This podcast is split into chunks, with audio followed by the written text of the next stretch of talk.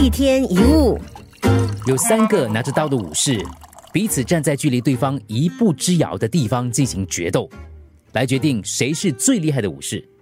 这三个武士的刀都很锋利，而且可以保证一下子就把对方给杀死，并且绝对不会失手。那在这种情况之下，你说谁才会是最厉害的那个武士呢？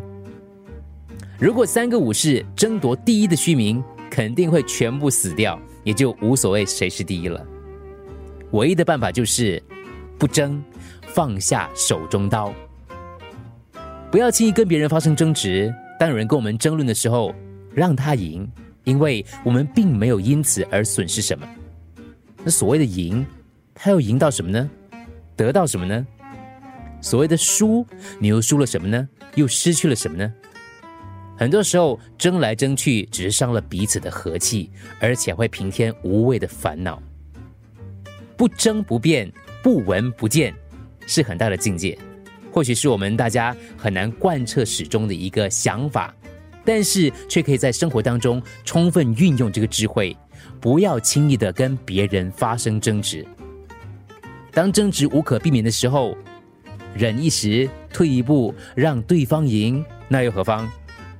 争来争去的结果，往往只是两败俱伤，伤了一团和气，还增加了无数的烦恼。